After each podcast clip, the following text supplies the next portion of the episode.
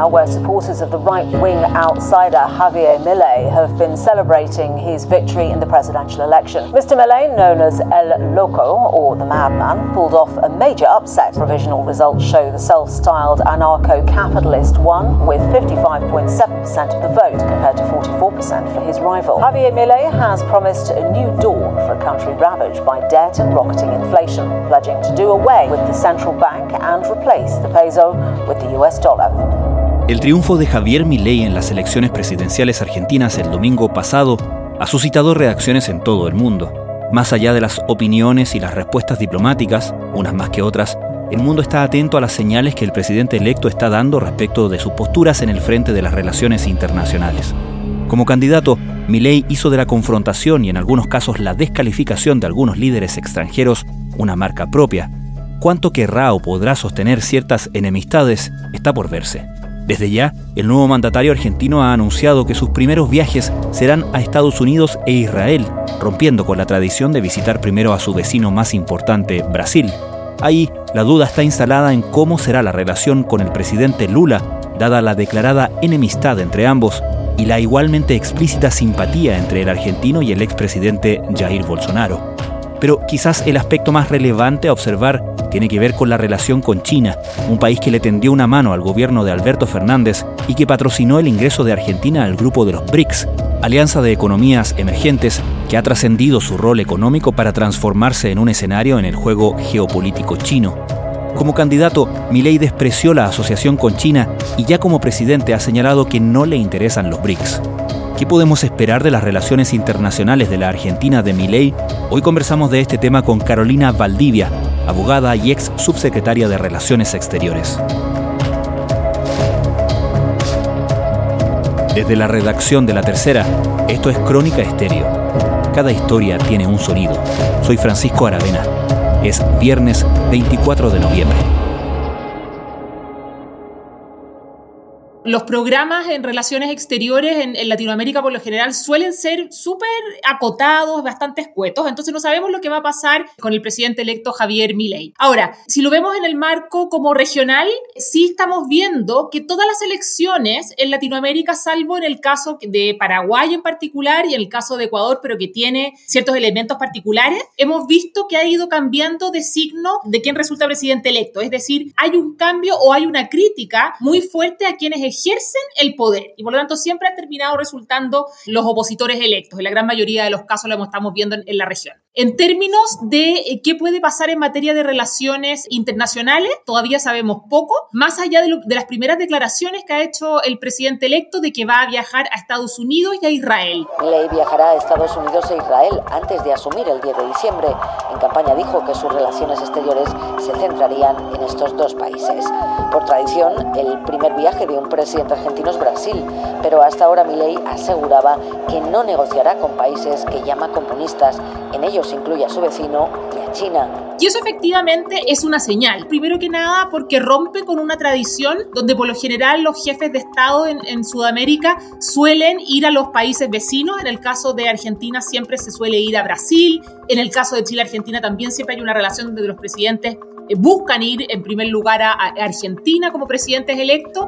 Entonces, que haya decidido ir a Estados Unidos y no a ningún otro país de la región ya es un antecedente. Y lo mismo Israel, particularmente cuando Israel sabemos la situación que está viviendo en este momento, es decir, estamos en una confrontación producto de los ataques terroristas de Hamas del día 7 de octubre, donde además lo que ha pasado en Israel ha configurado o ha mostrado que las alianzas de poder en el mundo son bastante claras, es decir, con Israel rápidamente se alinean los países del G7. Con Palestina se alinean aquellos países que se denominan del llamado sur global. Entonces, todo esto son señales de mi ley, del presidente electo, de probablemente un cambio en la concepción que ha tenido por lo general la política exterior argentina y la concepción de la política exterior también en el marco de, nuestra región. Quien sí le felicitaba ha sido el expresidente brasileño Jair Bolsonaro, y confirmaba que estará en su toma de posesión. Você representa mucho para nós, eh, democratas, y somos amantes da liberdade. Você representa para o Brasil muita coisa y tenha certeza que for possível fazer por você estaria à sua disposição. Sí, sabemos ya que Lula no va a asistir al cambio de mando y de hecho, si hablamos de señales, aparte de, las declaraciones en campaña y antes de, de Milei sobre Lula y, el evidente, la evidente mm, oposición de ambos, la conversación tan afectuosa de Milei con el expresidente Jair Bolsonaro, la invitación que le hizo justamente para el cambio de mando, podría haber y se especulaba que no hizo nada por limar la aspereza en el fondo y permitir, digamos, un escenario donde para Lula sea factible asistir a la, ceremonia. Pero más allá de la ceremonia, ¿qué podemos esperar que haga la Argentina de Milei respecto de su vecino más importante, que es Brasil? Efectivamente, la, relación bilateral más importante de Argentina sigue siendo Brasil. Primero es su principal socio comercial en la región, son socios del Mercosur, son los dos países y las economías más grandes del Cono Sur. Mira, yo aquí me parece que, que tenemos que hacer una diferencia. Uno es lo que se diga durante la campaña, lo que tú puedes ir diciendo también tal vez como presidente electo, y otro muy distinto es cuando ya te ves forzado como gobernante a tener que tomar decisiones de carácter mucho más pragmático. Lo vimos en el caso del presidente Bolsonaro en su oportunidad, donde él inicia su mandato con una retórica eh, muy antiglobalista, particularmente muy anti-China, cuando teníamos un, Donald Trump en la Casa Blanca que había comenzado con este objetivo de estar en contra de eh, o hacer un cuestionamiento muy profundo a China. Pero finalmente el presidente Bolsonaro se ve en la obligación por el peso sobre todo de la agroindustria brasileña y de la exposición que tiene la agroindustria brasileña en el mercado chino de ir bajando muchas de estas declaraciones retóricas en contra de China.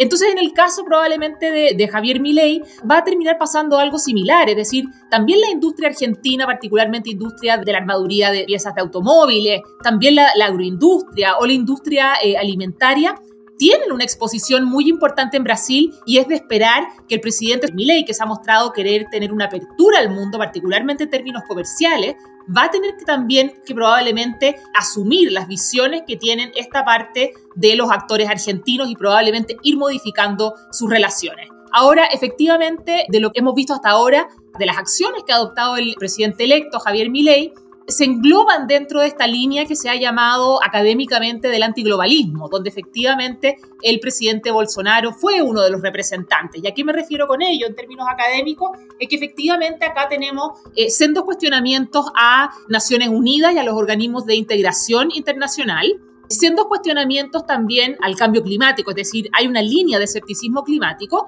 Y en tercer lugar también, y lo vinculo con la primera pregunta, hay una relación muy particular con el Estado de Israel. Recordemos que esto no se llegó a realizar porque luego hay acciones o, consecuencias diplomáticas que son muy importantes, pero tanto Donald Trump como Jair Bolsonaro, como en su oportunidad también se especuló el caso de Víctor Orban en Hungría, decidieron o señalaron que ellos iban a cambiar, iban a trasladar las embajadas de sus países desde Tel Aviv a Jerusalén, mm. lo que es efectivamente ir además en contra de uno de los mandatos de Naciones Unidas. La embajada argentina va a estar en Tel Aviv. Tengo una explicación para Jerusalén. eso. En Jerusalén. Jerusalén.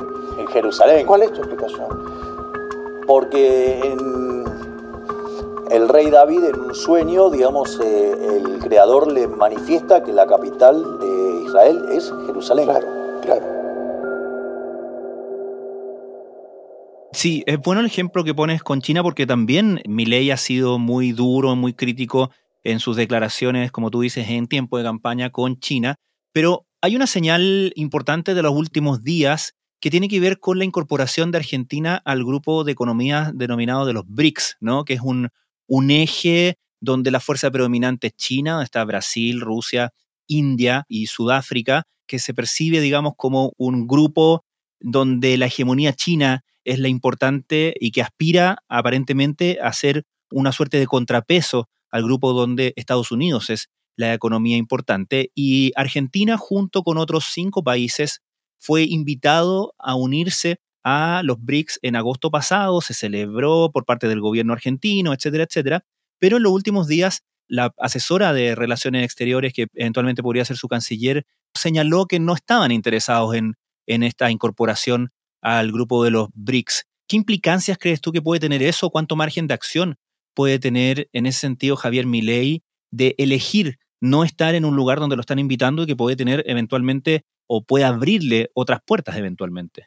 Sí, esa es una, es una gran pregunta y, y, probablemente la decisión que se adopte respecto a cuál va a seguir el curso de Argentina con la incorporación a los países BRICS nos va a mostrar mucho la visión de la política exterior del gobierno de Javier Milei. Y aquí nuevamente vamos al interrogante, ¿qué es lo que va a primar? Va a primar el pragmatismo porque efectivamente en el caso de acceder a los países BRICS, como tú bien dices, donde China tiene un peso muy relevante, Argentina también podría tener acceso a nuevas formas de financiamiento y un financiamiento que además ha sido muy atractivo porque tiene características especiales y que lo distinguen de los financiamientos que hace el Fondo Monetario Internacional o que mm. puede hacer la CAF o que puede hacer el Banco Interamericano de Desarrollo, en el sentido de que son con menores ataduras, sin estas condiciones que te exigen hacer ajustes o condiciones de democracia eh, u otras condiciones que han sido las clásicas del Fondo Monetario y por lo tanto son mucho más fáciles particularmente para países en vías de desarrollo o para países que están pasando por estrangulamientos financieros como lo que estamos viendo un poco en la economía argentina. O si que efectivamente va a primar esta visión más de carácter ideológico y decir, mire, yo con señores que no respetan las libertades o que tienen regímenes comunistas, yo no me voy a asociar y que por lo tanto se terminen por retirar o, no proceder o no seguir adelante con la incorporación de Argentina a los BRICS. Ahora, creo que aquí también hay que poner varios eh, ladrillos antes. Lo que hizo el presidente Alberto Fernández en su última reunión de los BRICS es presentar una nota diplomática señalando la intención de Argentina de incorporarse. Pero luego viene todo un proceso que es bastante largo, en el sentido de que Argentina también tiene que poner cierto capital, es decir, tiene que contribuir con ciertas cuotas de incorporación,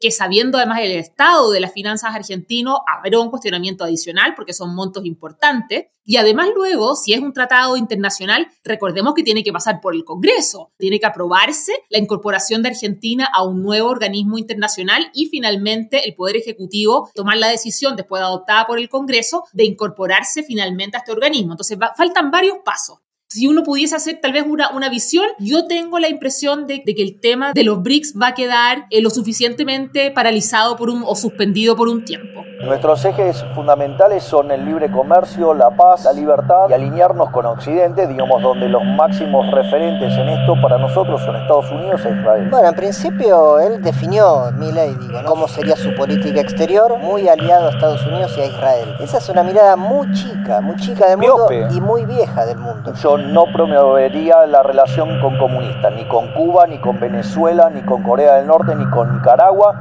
ni con China. Creo que si el señor Milei puede venir a China y ver por sí mismo, encontrará una respuesta totalmente diferente a la pregunta de si los chinos son libres o no. Tenemos una base china en la República Argentina, base china que firmó el kirchnerismo, que refrendó también Juntos por el Cambio, de la que casi el contenido es secreto. El nuevo presidente argentino podrá renunciar a ser miembro de los BRICS el próximo mes de diciembre y de esta forma no ser parte del bloque. Estás escuchando Crónica Estéreo, el podcast diario de la tercera. Hoy, la abogada y ex subsecretaria de Relaciones Exteriores Carolina Valdivia comenta qué podemos esperar del panorama regional e internacional con la llegada de Javier Milei a la presidencia de Argentina. Ahora, Carolina, respecto de justamente las relaciones que había empezado a profundizar China con la Argentina de hasta hoy, ¿no? Por así decir, la Argentina kirchnerista, si se quiere. Se había producido un caso, un hecho bastante significativo, no sé cómo lo, aprecias tú, que fue la disposición de Argentina de yuanes en lugar de dólares, que ocupó, de hecho, yuanes siendo obviamente la moneda, la moneda china, ¿cierto? Que ocupó, de hecho, por primera vez a mediados de año para pagar parte de la cuota que le correspondía del, famoso préstamo del Fondo Monetario Internacional. Leía por lo menos algunos análisis que decían que esto también era una muestra de cómo China estaba tratando de, de alguna manera de aprovechar el momento para instalarse con mayor fuerza en la región y para sus objetivos más geopolíticos que simplemente económicos. Sin embargo, Javier Milei ya sabemos, su propuesta más famosa es la dolarización, ¿cierto? Es adoptar derechamente la moneda norteamericana. ¿Cómo crees tú que chocan ambas agendas en ese sentido? Uf, esa es una tremenda pregunta y eso va a ser uno de los grandes desafíos de la política exterior de Javier Milei, es decir, y la verdad que de todos los países en, en Latinoamérica, es decir, cómo manejamos una relación con una China tan poderosa que efectivamente sus acciones van mucho más allá de lo económico. China siempre actúa con un interés geopolítico detrás. Y en el caso de Argentina, el tema, claro, es que ha salido probablemente más en la prensa y está más en el debate público, es la utilización de este swap de yuanes y todos estos créditos que se han ofrecido a, Argentina y con los cuales además se pagó esta cuota del Fondo Monetario. Pero recordemos que también Argentina eh, tiene una amplísima exposición a China en otras materias que son sumamente sensibles. Por ejemplo, tenemos, recordemos, la estación espacial en Neuquén, del cual hay operaciones de carácter eh, satelital y espacial de China. Tenemos todo eh, lo que está pasando en Tierra del Fuego, donde fue bastante cuestionado el mm. intendente y los gobernadores de Tierra del Fuego de estos acuerdos con China para construir una base de acceso a la, eh, a la Antártica. Y tenemos también, por supuesto, el comercio, que es algo tremendamente evidente. Milei, en cuanto consiguió ya ver que iba a ser presidente, fue mucho más rápido de lo que se esperaba porque no fue una victoria, fue una paliza descomunal electoralmente. A partir de aquí, el modelo que en el sur global pone todo patas arriba. Vamos a ver si es que Javier Milei puede o no dolarizar. Ahí yo efectivamente no es mi área de especialidad, yo no soy economista, pero muchos de los economistas señalan que es bastante difícil que Argentina pueda derechamente adoptar el dólar, particularmente con las características del Banco Central argentino. Pero sin lugar a dudas que si se produce este tipo o, se llegase alguna dolarización, eh, va a tener sendas repercusiones particularmente con China, porque recordemos también que China lo que está buscando hoy en día es que el yuan sea una divisa que se utilice o que tenga la misma relevancia que tiene eh, el dólar. Es decir, esa es una de las grandes batallas chinas. ¿Te das cuenta? tanto en la arquitectura financiera internacional como tanto en el comercio y las inversiones que el yuan se utiliza en la misma, el mismo nivel del dólar. Falta muchísimo, pero sabemos que China va actuando paso a paso para lograr sus objetivos. BRICS, él anunció que se iba de los BRICS. Ojo, porque dijo que rompía las relaciones con China. Ojo, porque dijo que iba a dolarizar la economía, que iba a acabar con el Banco Central argentino. Pero la situación en entorno de unos BRICS que veían Argentina como uno de los elementos clave, fundamentales, tiene ahora una posición de análisis importante e incluso de intentar convencer a Milley de que no dé el paso de la salida de los BRICS. Finalmente, Carolina, quería preguntarte por la importancia o el valor que le asignas a la relación de Chile con Argentina bajo los gobiernos que van a estar, bajo el gobierno de Gabriel Boric y de Javier Milei. Durante la semana se especuló con esto de si es que el presidente Boric iba a ir al cambio de mando, etcétera, etcétera. Finalmente se despejó esa duda, el presidente va a ir. Se despejó también la duda respecto del tono de la conversación por las declaraciones también que había hecho Milei en otros momentos sobre el presidente. Sin embargo, se realizó una llamada, una conversación bastante diplomática de manera que todo el mundo consideraba lo prudente. Pero también uno puede apreciar que en esto el presidente Boric ha marcado una diferencia con, por ejemplo, el presidente colombiano, para no irse ya a los extremos del mandatario venezolano, digamos que ya ahí estamos hablando de otra figura. Pero de alguna manera da la impresión, no sé qué opinas tú, que el presidente Boric tiene por lo menos una oportunidad de marcar una diferencia de qué significa ser un líder izquierdista o progresista relacionándose con su más importante vecino, aún en un gobierno de un signo claramente diferente. Sí, yo comparto contigo esa, esa impresión. Ahí se nota la, experiencia probablemente del canciller Van Claveren, que conoce muy bien eh, de las relaciones bilaterales, particularmente de nuestras relaciones eh, vecinales, de manera muy, muy profunda, nuestra relación con Argentina. Entonces, a mí me parece que han sido totalmente correcta la forma que el presidente Boric lo ha abordado, es decir, de saludar a la elección de Javier Milei, de hablar con el presidente electo. Sí, se van a producir diferencias, particularmente en cuestiones coyunturales. Lo vimos cuando estaba el presidente Piñera y el presidente Alberto Fernández que las diferencias fueron varias y algunas con más o menor polémica. Lo que aquí yo llamo es que nosotros tenemos que mirar que la relación chileno-argentina siempre ha trascendido de los gobiernos de turno. Es decir, recordemos que con Argentina nosotros estuvimos a punto de ir a una guerra a finales de los años 70 y luego de ese periodo de tantísima tensión fuimos institucionalizando y estructurando nuestra relación bilateral y tenemos múltiples mecanismos a través de los cuales podemos resolver nuestras diferencias. Entonces, eso es lo que nos llama, es probablemente a que los gobiernos, los presidentes pongan esas diferencias o pongan a funcionar estos mecanismos institucionales bilaterales para resolver cualquier tipo de diferencia o de disputa que pueda existir durante este tiempo, más allá eh, de las cuestiones políticas coyunturales. y como se ha hecho siempre y va a asistir. Eh, y esto es un estándar que el presidente tiene para todos los casos. ¿no? Nosotros nos interesa construir y fortalecer las relaciones diplomáticas de Estado con todos los países independientemente si eh, los gobiernos de turno son afines o no. Estas son cuestiones de Estado. Acá yo tengo que representar al Estado de Chile en su continuidad histórica y Argentina es un país prioritario en nuestras relaciones y por lo tanto yo voy a cumplir ese deber en todas las dimensiones diplomáticas que existen. En las últimas probablemente décadas hemos visto cómo los bloques regionales que habían nacido por asuntos más bien arancelarios, por la intención de justamente negociar mejor con otras regiones y provocar y tener, y tener beneficios en términos del comercio internacional, fueron de alguna manera transformándose en bloques de afinidad ideológica. Pero uno ha visto cómo con este movimiento que tú describías al principio, como más pendular, ¿cierto? Estos cambios de signo político en los gobiernos de la región a medida que se producen las elecciones, esa noción de un bloque marcado por una cierta afinidad ideológica comienza a parecer camino a ser superada, ¿o no? ¿Qué opinas tú al respecto? Mira, no me parece que así sea. Creo que si vemos todos los organismos de integración, tanto en la subregión de Sudamérica como en Latinoamérica en general, la verdad que son organismos que no han podido consolidar nada parecido a lo que tiene la Unión Europea, que es el real mecanismo de integración que, o el único mecanismo real de integración que conocemos, ni tampoco del ASEAN en el caso de los países del sudeste asiático. Y eso básicamente se ha dado porque, claro, hay vinculaciones de carácter ideológico y la verdad que hay, sobre todo hay muy poca voluntad política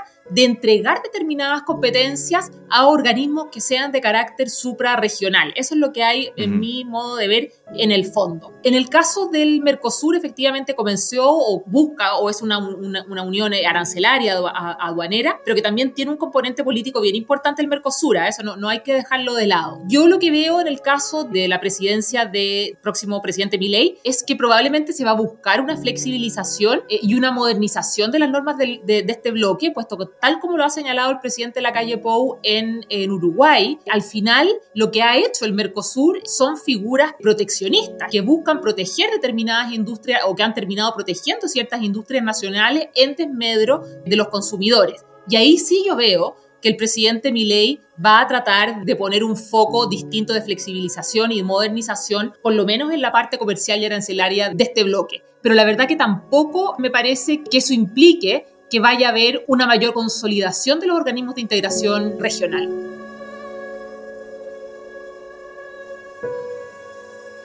Carolina Valdivia, muchísimas gracias por esta conversación con Crónica Estéreo. Muchas gracias a ti, Francisco.